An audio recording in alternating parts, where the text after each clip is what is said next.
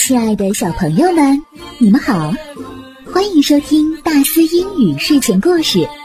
今天我们要分享的故事是《Pig and Witch》。猪和女巫。A man is driving up a steep, narrow mountain road. A woman is driving down the same road.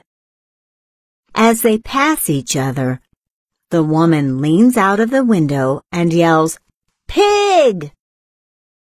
The man immediately leans out of his window and replies, Witch! They each continue on their way. And as the man rounds the next corner, he crashes into a pig in the middle of the road. If only the man would understand the woman.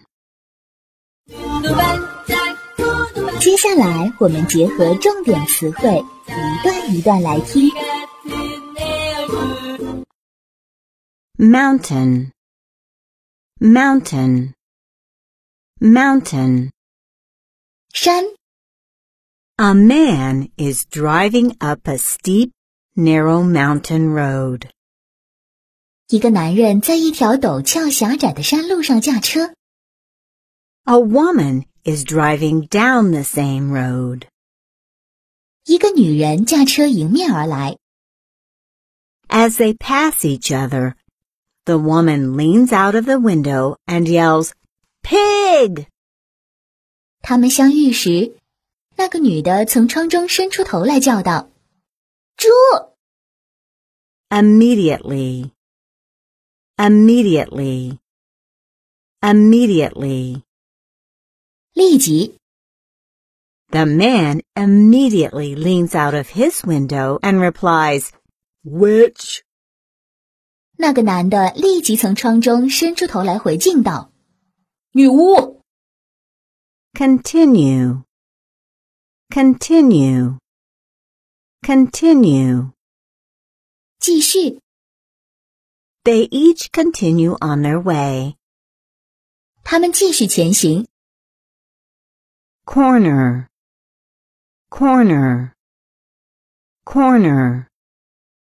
拐角， And as the man rounds the next corner, he crashes into a pig in the middle of the road.